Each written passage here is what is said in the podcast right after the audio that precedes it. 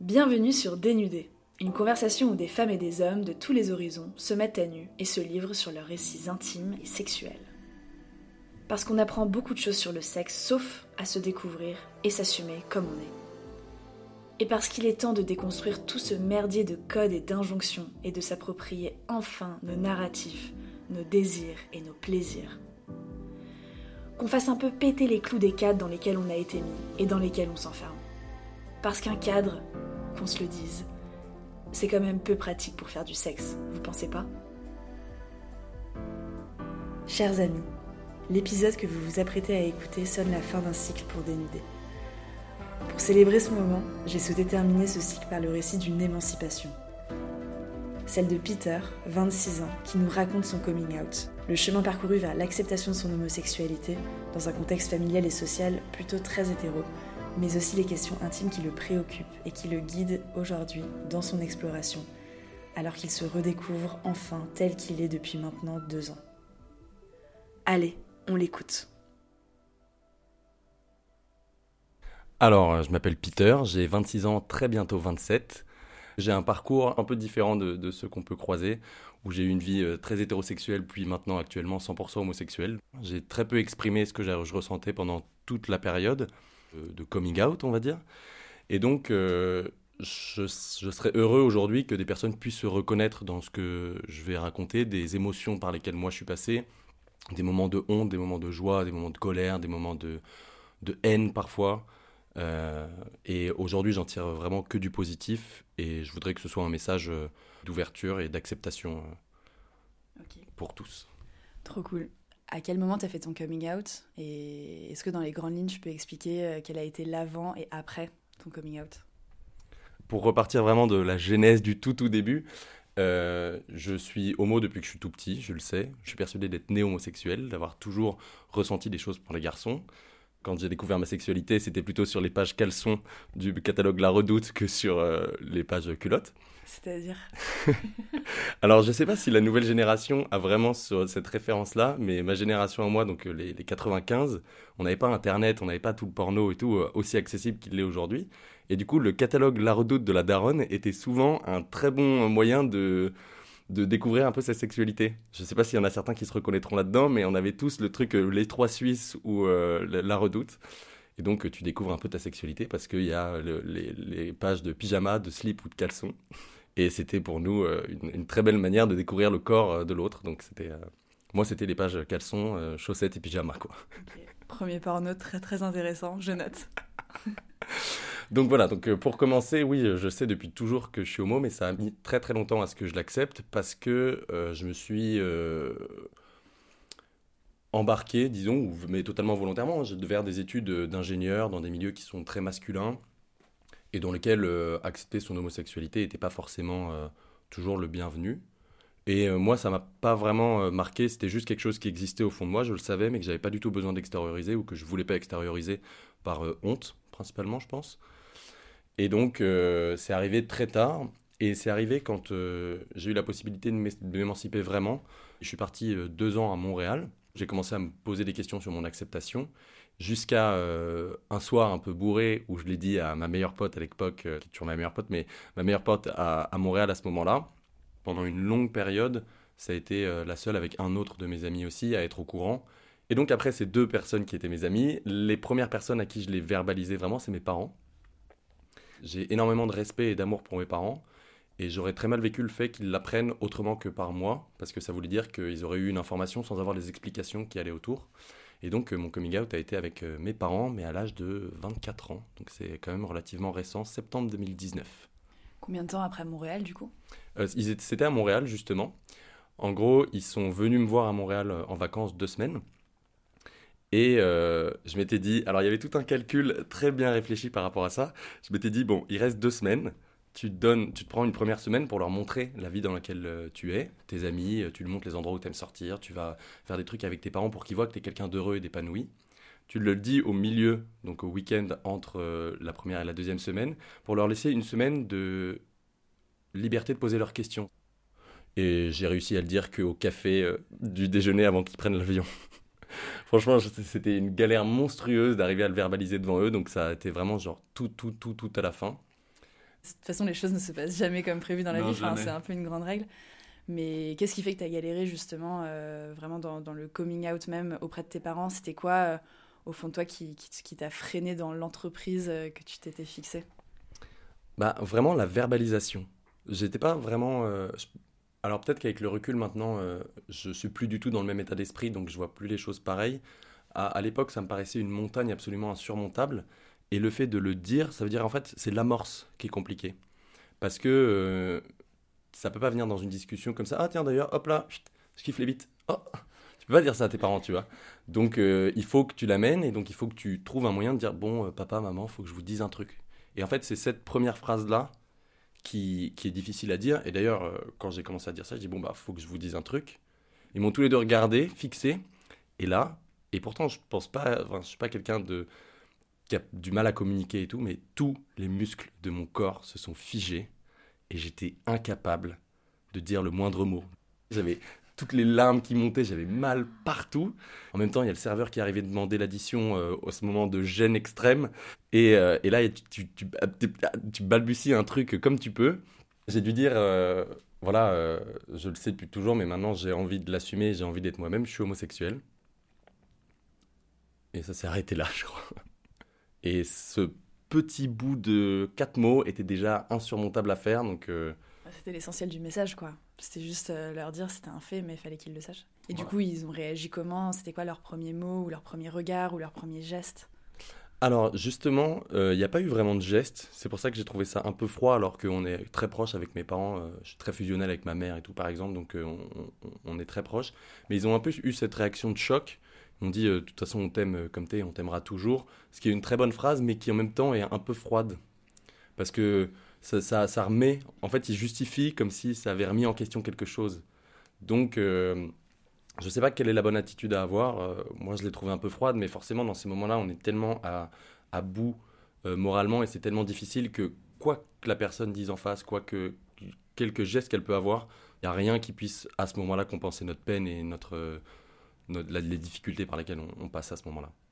Ouais, à bout moralement et, euh, et comme tu le disais, à bout physiquement aussi. Enfin, c'est fou euh, le, le, le, réflexe du corps dans ce genre de moment. Alors évidemment, la peur euh, se manifeste physiquement par la gorge qui serre, les, les, muscles qui se tendent et tout, mais c'est fou à quel point le corps aussi montre que c'est un message qui avait besoin de sortir et au moment de sortir, bah, ça, ça se... Ouais, ça bloque quoi. C'est incroyable. Et, et c'est marrant de voir, et je pense que mes parents, ils ont beaucoup plus compris la douleur dans ce qu'ils ont vu que dans ce qu'ils ont entendu. Parce que mon corps complètement s'est crispé.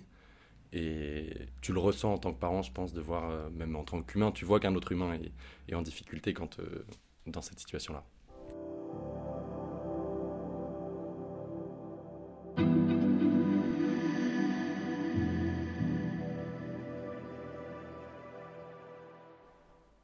Par rapport au fait que tu as grandi dans des milieux masculins, que tu es parti sur des études d'ingénieur, etc.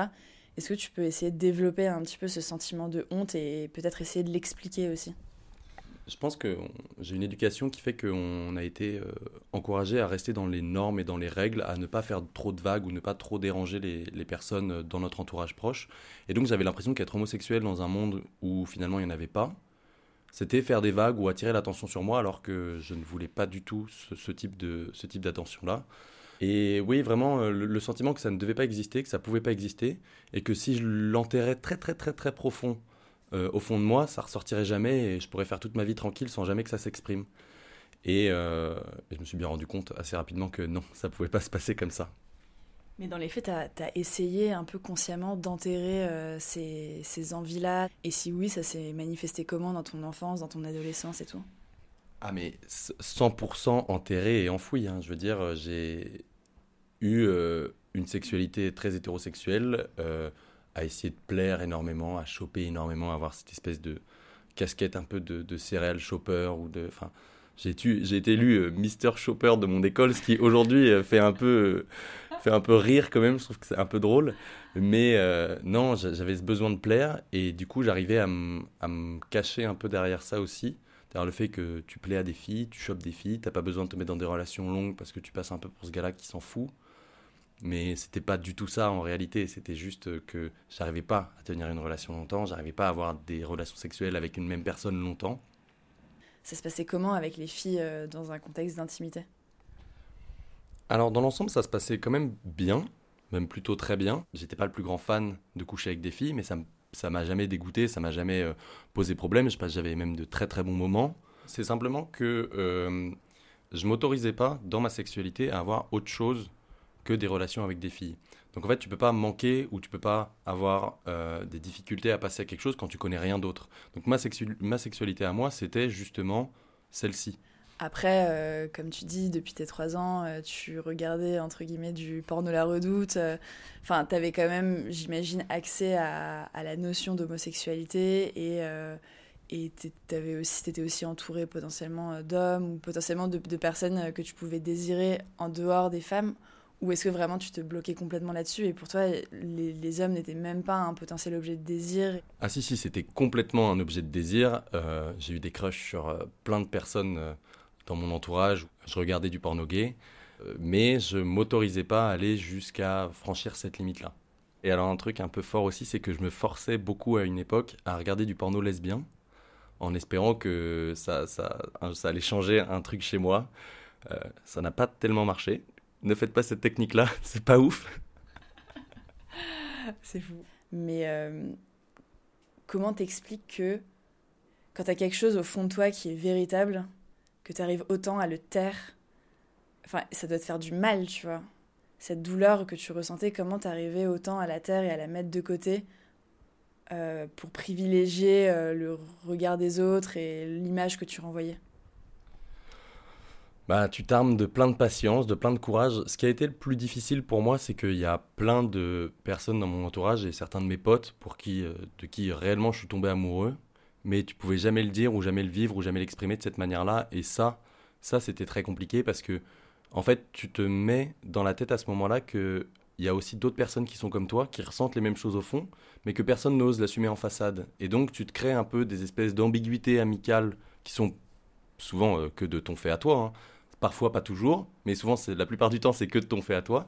Et donc tu te rentres dans une espèce de d'amicalité amoureuse dont il est très difficile de sortir et dont tu souffres énormément parce que tu le caches, tu, tu, tu le vis mais tu peux le dire à personne et tu as toujours peur de perdre l'ami et en même temps de perdre l'amoureux, mais tu veux pas rester dans cette relation qui est un peu ambiguë. Donc euh, ça, c'était les moments qui étaient les plus difficiles. Ouais finalement, tu accumules tellement de frustration de plein de choses que tu finis par être méchant sur certains points avec quelqu'un euh, qui tient à toi et à qui tu tiens au final. Et c'est là que je me suis rendu compte que je n'avais pas le droit de, de, me laisser souffrir autant parce que j'assumais pas qui j'étais. Et donc ça, a été un des grands éléments déclencheurs de, de mon coming out finalement. Ok, et donc c'est l'accumulation de cette frustration et de cette souffrance et même euh, d'histoires un peu euh, d'amour interdit avec des amis qui t'a vraiment poussé à faire ton premier coming out à Montréal auprès du coup de ta meilleure pote, c'est ça? Exactement. Et, du coup, par rapport à ce moment-là, pourquoi tu as décidé de ne lui en parler qu'à elle? Et pas, euh, pas enchaîner sur un coming out un petit peu plus global euh Alors, euh, déjà, j'avais besoin d'avoir vraiment confiance en quelqu'un. quelqu'un avec qui je savais qu'il allait pas avoir de jugement, qu'il allait pas avoir de, de problème, quelqu'un avec qui j'avais déjà eu des discussions assez deep sur des sujets et tout. Et j'ai pu le faire que quand j'étais sous, parce que tu te délivres un peu plus et j'étais là, bon, vas-y, il faut que je te dise un truc. Mais moi, je l'avais dit à elle et je voulais pas que d'autres personnes le sachent. Je veux dire, pour l'instant, je n'étais pas encore du tout à ce stade-là. Surtout qu'une fois que tant que mes parents n'étaient pas au courant, je voulais surtout que personne le sache. Et, euh, donc, tu, mets une pression parce que elle sait quelque chose que tu veux pas qu'elle dise et elle, elle sait quelque chose dont elle a envie de parler parce qu'elle sait que ça te ferait du bien. Ouais, donc en fait, tu te mets aussi une pression à toi-même et tu le fais probablement euh, sans t'en rendre compte un peu exprès parce que du coup, la personne va être motrice de ton changement et de ta propre acceptation parce que tu pourras pas rester dans cette phase un peu euh, bancale de transition euh, éternellement, quoi. exactement, parce qu'en fait, le passage d'un état à l'autre, j'aime bien ce truc-là. Quand on passe d'un état à l'autre, on est stable à un moment donné, on sera stable après. C'est comme quand tu jettes une pierre dans l'eau. L'eau, elle est stable, tu jettes la pierre, ça fait un bordel, et après, ça redevient stable. Et c'est juste la période de transition qui est toujours très très compliquée entre le, fait d'accepter un tout petit peu toi-même auprès de quelqu'un et puis de l'accepter ouvertement auprès de tout le monde. Donc euh, c'est euh, cet équilibre qui est à retrouver. Mais euh, sur les phases de transition, au moment où tu jettes la pierre dans l'eau, eh ben, ça fait des petites vaguelettes, des vaguelettes partout. Et, Et il faut arriver à les contrôler et tu mets un peu cette pression-là sur la personne à qui tu le dis qui doit les contrôler avec toi.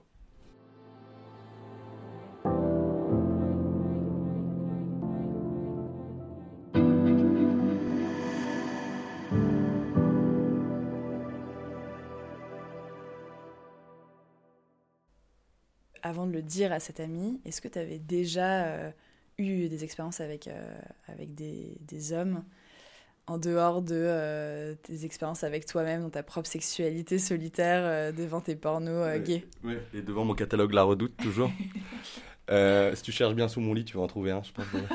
c'est fou, c'est fou, j'ai hâte. non, alors oui, j'ai eu une première expérience parce que je me suis dit, bon mec, tu vas pas te lancer dans genre dire des trucs à tout le monde si tu l'as pas un peu testé. Parce que je veux dire, si jamais tu te lances là-dedans, que tu le dis à tout le monde, puis tu testes de coucher avec un mec et que ça te dégoûte, euh, ça, ça, va quand même être un peu problématique, tu vois. C'est genre, yo yo, désolé les gars, je, je me suis gouré, en fait, euh, je suis complètement con, j'ai dit un truc de merde, euh, pardon. Donc non.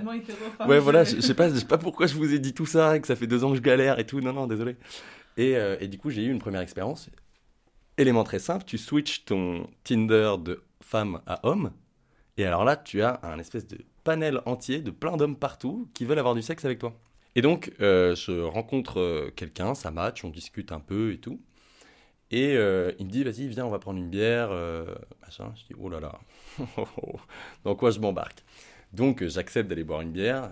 Je me fais un peu, un peu, un peu joli. Je me prépare. J'essaie de faire hyper gaffe. Je fais un mytho à mes colocs pour dire que je vais faire un truc alors que j'allais en date avec un gars.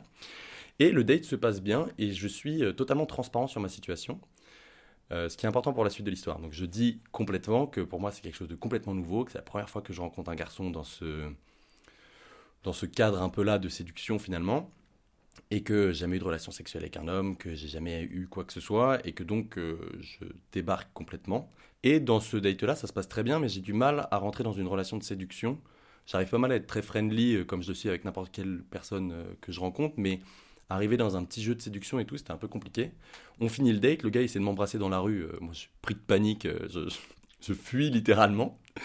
Et euh, on se reparle quand même pas mal parce que le date s'était bien passé, euh, était très sympa et tout. Et euh, la, semaine suivante, je sors avec un de mes potes dans, dans des bars. J'écrivais du coup à, ce gars-là toujours. Et il me dit, bah Théo, je viens te rejoindre euh, dans le bar où t'es, on passe un moment et tout. Donc je me dis, ouh là, faut déjà que j'arrive à faire, euh, me séparer de mes potes pour aller rejoindre un gars et tout. Enfin, hyper compliqué. Donc bon, euh, j'invente encore une fois un espèce de petit mytho bizarre. Je le retrouve en bas. Fil en aiguille, ça se passe bien. Moi, j'étais vraiment à 18 grammes et demi. Et il me dit, bah, si tu veux, euh, moi, je peux te raccompagner ou je sais pas quoi, si tu veux. Donc, on, on va dans sa voiture. Quelle logistique. Et, ah non, mais, et donc, on va dans sa voiture. Et euh, une fois arrivé dans la voiture, euh, on commence à s'embrasser. Ça commence à, chauffer un peu. La buée arrive petit à petit sur les fenêtres. Okay. Et euh, ça finit sur la banquette arrière de la voiture. euh, en pas tout à fait tout bien, tout honneur. Il n'y a pas eu de pénétration ni quoi que ce soit, mais on a, il y a eu sexe oral dans un sens comme dans l'autre. Et, euh, et, du coup, c'était ma première expérience dans l'arrière d'un 4x4 euh, à Montréal en hiver avec euh, de la buée partout sur les fenêtres. Et après, il m'a déposé chez moi. Je me sentais plutôt, plutôt bien. Honnêtement, ça s'était bien passé. J'étais content. Je me suis dit, bon, forcément, je n'étais pas très à l'aise. Je ne sais pas trop comment gérer. Mais au final, il n'y a rien qui m'a dégoûté. Je me suis quand même senti assez épanoui là-dedans. Et du coup, la semaine suivante, j'étais en partiel. Et il m'écrit, il me dit, ouais, je voudrais qu'on se voit. Faut que je te dise un truc et tout ce serait bien qu'on se voit en vrai, je vais pas te le dire au téléphone et tout. Je dis, oula, oula. Alors là, on va pas commencer à rentrer dans ce jeu-là. Donc, euh, dis-moi live ce qui est en train de se passer. Et il me dit, oui, euh, voilà, je savais pas trop comment l'aborder et tout, mais euh, je suis séropositif. Et j'étais dans. Enfin, je venais d'être identifié comme séropositif, donc j'étais dans la partie de ma séropositivité où j'étais le plus contagieux. J'étais, attends, attends, attends, attends, attends c'est pas à toi de décider si je prends le risque ou je le prends pas, tu vois. C'est une information dont j'aurais dû disposer et dont je gérais la, finalité. Et t'allais pas, toi, après, me dire ça en plein milieu de mes partiels. Et alors là, a commencé un épisode monstrueux où j'étais persuadé d'avoir le sida. J'étais persuadé que euh, j'avais pendant des dizaines, enfin pendant depuis mes 15 ans, donc une dizaine d'années, tout caché au fond de moi, qu'une fois bourré, j'avais décidé de, de, franchir un pas vers un truc qui me paraissait euh, pas normal, euh, pas assumé, pas bien. Et que là, Dieu m'avait envoyé toutes les foudres du monde dans la gueule, quoi. Je m'étais dit, tu as, as, marché dans le droit chemin toute ta vie, une fois tu fais une erreur, et là tu vas le payer pour le restant de tes jours.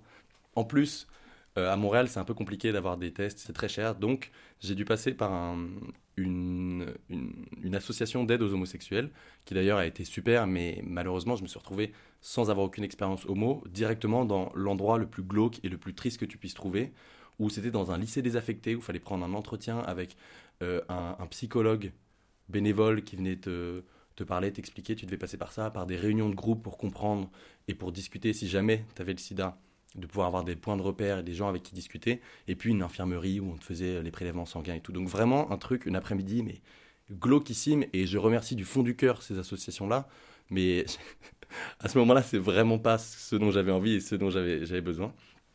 Et encore une fois, je me suis retrouvé dans cette situation-là tout seul. Ma pote euh, était au courant à ce moment-là, donc on avait pu en discuter, mais encore une fois, j'avais tellement honte et j'étais tellement mal que j'habitais en coloc avec cinq gars à l'époque. Et tu peux pas rentrer et être au bout de ta vie et ils te demandent bah, pourquoi ça va pas? Bah, les gars, j'ai sucé un mec dans une voiture et maintenant j'ai le sida. Tu peux pas dire ça à tes colocs, tu vois. Donc tu le gardes pour toi. Et, euh, et voilà, mais après tout va bien, je suis en pleine santé, aucun problème à déclarer. Donc, sacrée première histoire. Sacrée première histoire. Et donc du coup, en fait, tu as, as, eu cette expérience avec le mec dans la voiture. Ensuite, la semaine qui a suivi, tu en as parlé à ta pote. Alors, elle était. Au moment où euh, j'ai eu le, truc dans la voiture, elle était à peu près plus ou moins au courant quand même. Je sais plus exactement dans la chronologie, mais euh, en tout cas, c'était très proche euh, l'un de l'autre. Ok. Parce que ça prend deux mois et demi les résultats de, de test du VIH à Montréal. Et deux mois et demi, c'est extrêmement long. Et du coup, ce sentiment d'égarement, il n'a pas remis en question fondamentalement ce, que tu, ce que tu pensais être? Bah, en fait, ça a été un an, entre un an et un an et demi avant que je puisse euh, réavoir une relation sexuelle avec quelqu'un. Et euh, non, parce que finalement, c'est tellement quelque chose qui est ancré au fond de nous que j'ai pris ça comme une bonne leçon. faire attention à qui tu croises. Donc tout le monde doit faire très attention à qui il croise. Et, euh, et que ça devait juste me renforcer et pas m'affaiblir ce, ce genre de situation. Ouais, et puis dans ce genre de situation, il y a aussi la notion de consentement. Enfin, encore une fois, euh, c'était des informations que tu aurais dû avoir avant d'entreprendre un quelconque rapport sexuel. Donc, euh, il y a aussi le, le, traumatisme derrière, euh, tu vois. Enfin, je veux dire, ça m'étonne pas que ça ait mis du temps, tu vois, avant de réavoir une, un rapport sexuel avec quiconque, parce que tu as aussi le bagage de cette mauvaise rencontre, quoi. Est-ce que tu penses que cette histoire, c'est aussi ce qui a rendu euh, beaucoup plus pesant l'annonce auprès de ta pote et le fait de ne pas vouloir l'annoncer à tous tes potes en parallèle? Euh, oui, exactement, en fait, parce que c'est pour ça qu'il y a eu une période assez longue entre la première fois où je l'ai dit et les fois d'après, parce que, en fait, j'avais hyper peur de devoir annoncer de deux infos l'une. Et c'est ça qui vraiment me tétanisait le plus, c'était que, genre, euh, il fallait dire ouais, je suis homo, et s'il fallait dire ouais, je suis homo plus euh, je suis porteur du VIH, ça devenait un tout autre, euh, un tout autre débat. Et donc c'est pour ça que ça a mis vraiment longtemps avant que je continue à, mon processus de le dire à mes amis.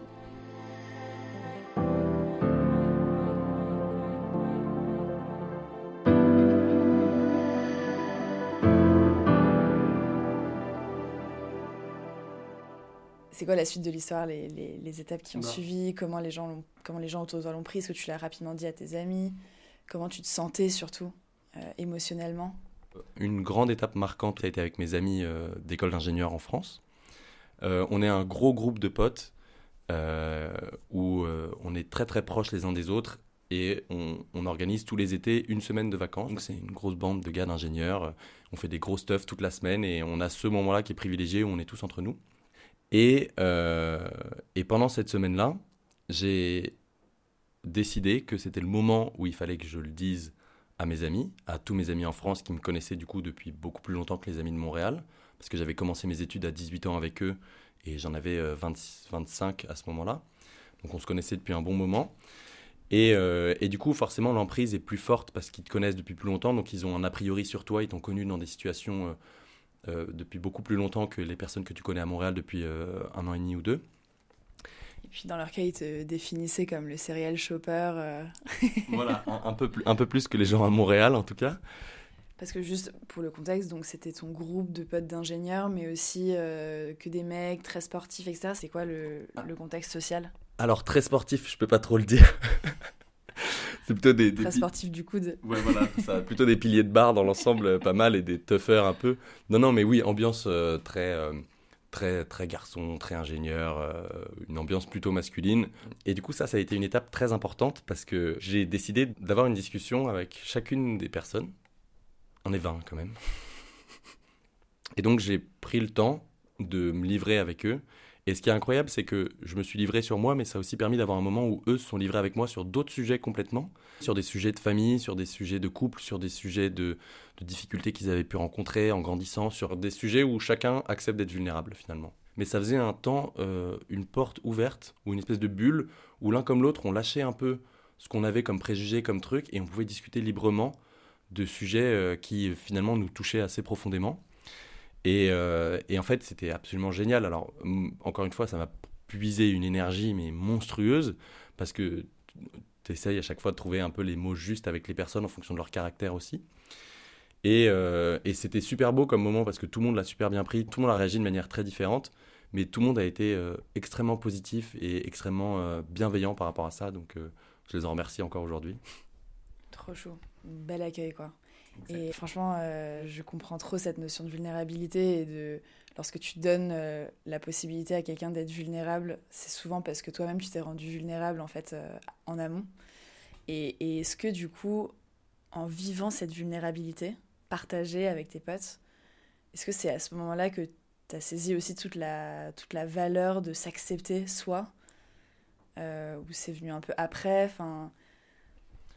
Alors ça a été euh, quand même encore euh, très très long après ça comme parcours parce que tu t'acceptes auprès des autres, enfin tu t'acceptes réellement, tu as partagé une information avec eux, mais que toi tu n'es pas encore tout à fait capable d'exprimer de la bonne manière ou d'exprimer ou de voir euh, les bonnes choses. Tu vois ça, cet événement-là c'était il y a deux ans, ouais c'est ça l'été il y a deux ans, et on est partis tous ensemble le week-end dernier à Amsterdam. Et c'est eux qui m'ont encouragé. On est partis tous ensemble, on était 18, dans, un bar, dans, un, dans une boîte gay, parce qu'ils m'ont dit, vas-y, on a envie de passer une bonne soirée aussi. Et ils ont eu cette démarche d'acceptation autant euh, de moi que, que moi je l'avais d'eux. Donc ils ont voulu rentrer dans mon univers aussi. Et c'est ça que je trouve absolument incroyable, c'est que tout le monde est parti là-dedans, alors qu'il y en a plein qui ça aurait pu mettre un petit peu mal à l'aise ou dans lesquels ils n'avaient pas forcément envie de passer cette soirée-là, et bien tout le monde y allait. Et franchement, je sens que dans leur volonté, c'était aussi me faire plaisir et me faire comprendre que, quoi qu'il arrive, j'étais hyper accepté euh, dans, cette bande de potes-là.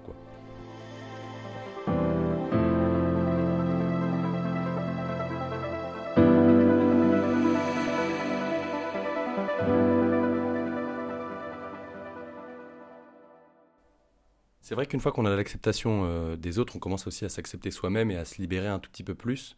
Euh, moi, alors déjà, un premier truc qui m'a surpris, c'est que la sexualité homme-femme et la sexualité homme-homme est pas si différente que ça.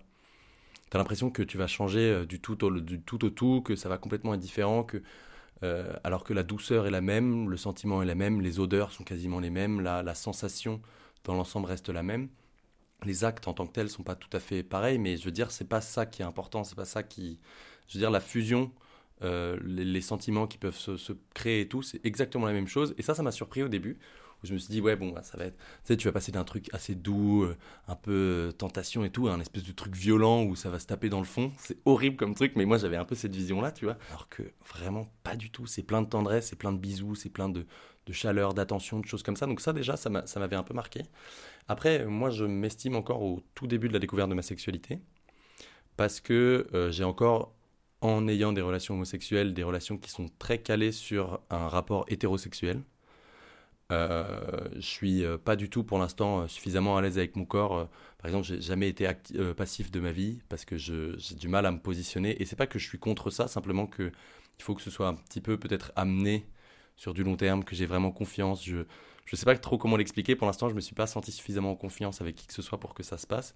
Et c'est dans ce sens-là où je vois mes relations euh, homosexuelles aujourd'hui un peu de la même manière que j'avais mes relations hétérosexuelles. Et c'est certainement ce qui est dommage parce que je me prive d'une très belle et d'une très euh, douce aussi partie de ma sexualité.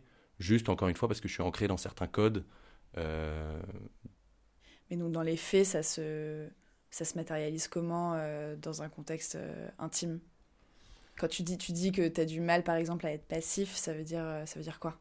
Ben, Ça veut dire que euh, j'ai du mal à me laisser euh, me... alors c'est pas du tout dominer parce qu'il n'y a pas de rapport de, dominance selon moi, mais c'est juste à me laisser aller à à ne pas être acteur de ma relation sexuelle. Je, sais pas comment le. c'est quoi, c'est quoi pour toi être acteur d'une de sa relation bah, sexuelle je, je, sais pas trop. J'ai du mal peut-être à laisser un peu le lead et à me dire euh, laisse-toi guider, détends-toi et ça va bien se passer. Tu vois. Il faut que je sois un peu en contrôle tout le temps.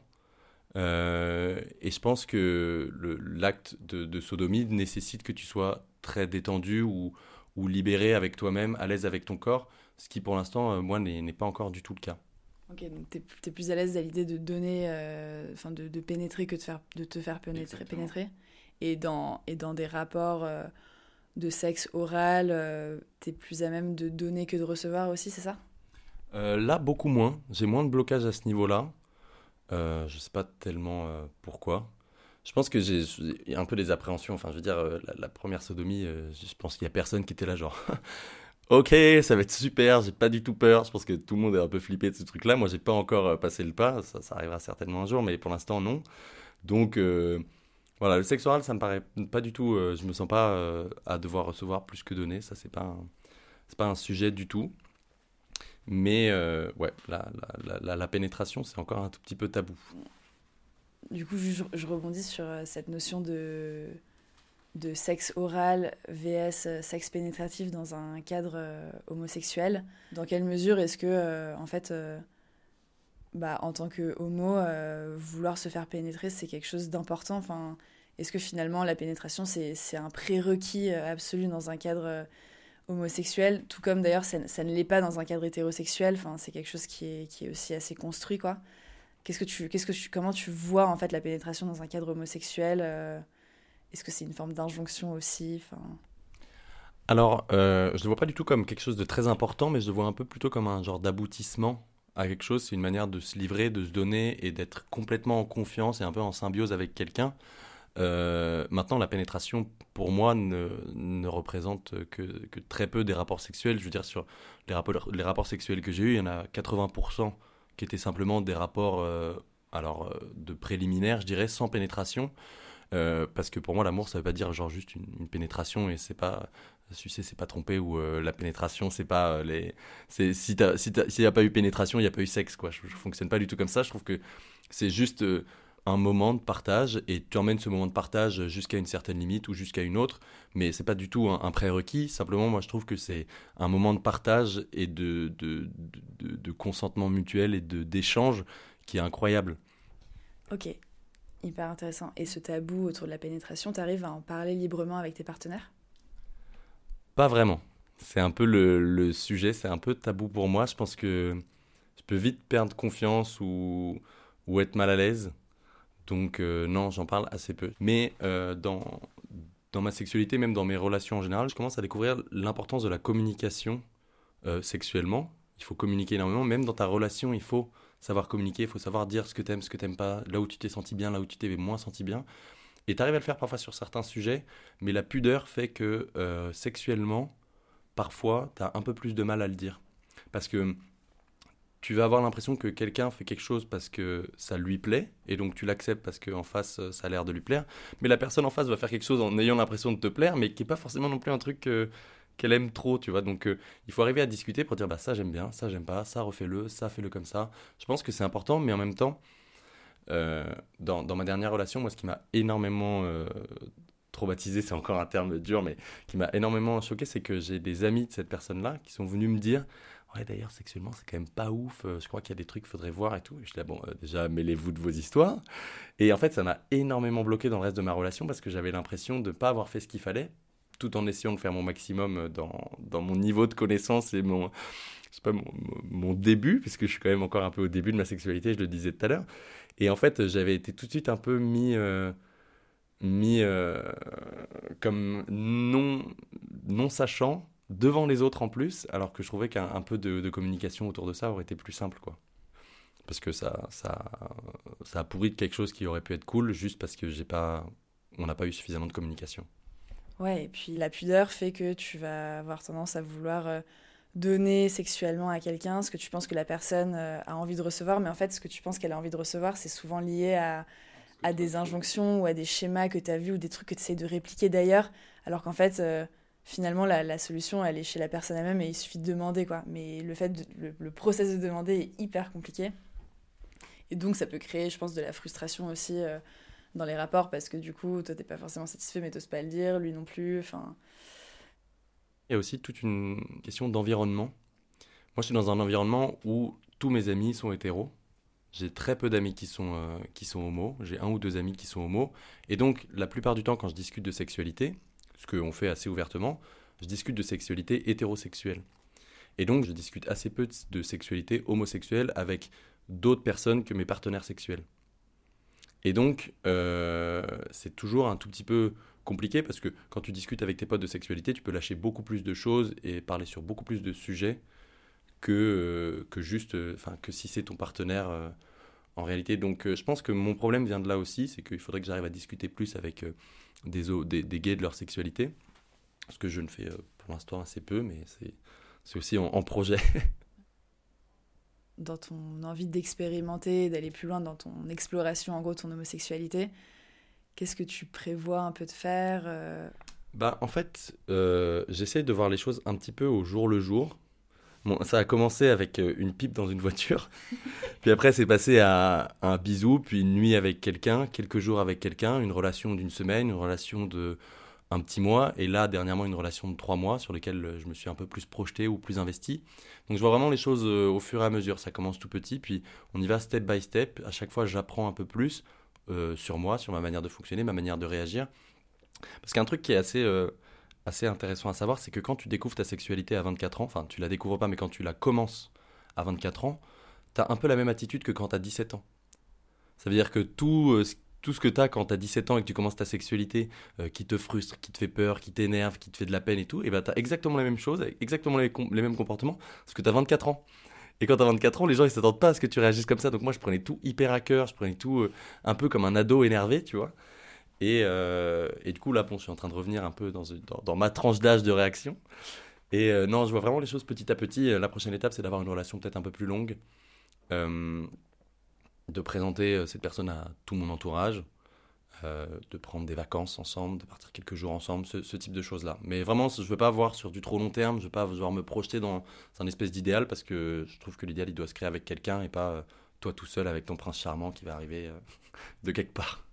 Que j'aimerais bien faire, alors si j'arrive à trouver le temps, mais d'aller dans des groupes de parole, de discussion, peut-être accompagner des, des, jeunes qui découvrent leur sexualité, ont des problèmes avec leurs parents, avec leur famille, avec leurs amis, et du coup pouvoir leur raconter euh, aussi un peu cette histoire et dire bon tu sais c'est beaucoup de zones d'ombre c'est beaucoup de moments qui sont difficiles et qui sont pénibles mais en fait ça t'amène sur tellement de beaux moments tellement de belles choses que tu peux vivre quand tu es bien avec toi-même et que tu t'assumes toi-même que forcément euh, la, partie un peu pluvieuse et triste bah elle est existante et elle est nécessaire aussi je pense parce que euh, on peut dire tout ce qu'on veut mais toutes les personnes homosexuelles sont des personnes fortes selon moi parce qu'elles ont eu une remise en question que peu de personnes font au final, parce qu'ils se posent des questions sur eux, sur les autres, sur leur relation aux autres, sur la manière dont les autres vont penser. Donc, c'est des personnes qui ont forcément, à un moment donné, un caractère qui s'est exprimé et qui est devenu fort.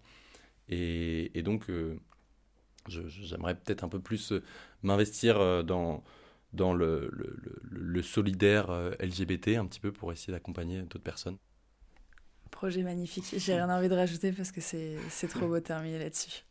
Merci beaucoup, Peter. C'était un plaisir de partager ce moment avec toi. J'espère que, tu as passé un bon moment et merci pour toute ta vulnérabilité et ton courage. Bah, merci beaucoup, c'était vraiment un plaisir à, à partager et à raconter ces histoires.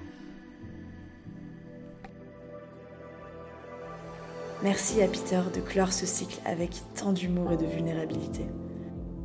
En nous partageant les émotions qu'il a traversées, de la colère et l'impuissance qu'il a ressentie lors de sa première expérience gay, à la surprise et à la joie d'apprendre à s'accepter comme il est auprès des gens qu'il aime, Peter nous fait un immense cadeau.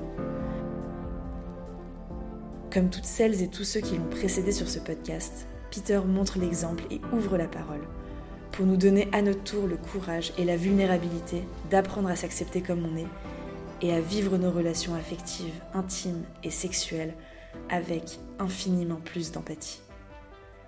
Merci à lui Merci à vous pour votre écoute et à très bientôt sur Dénudé.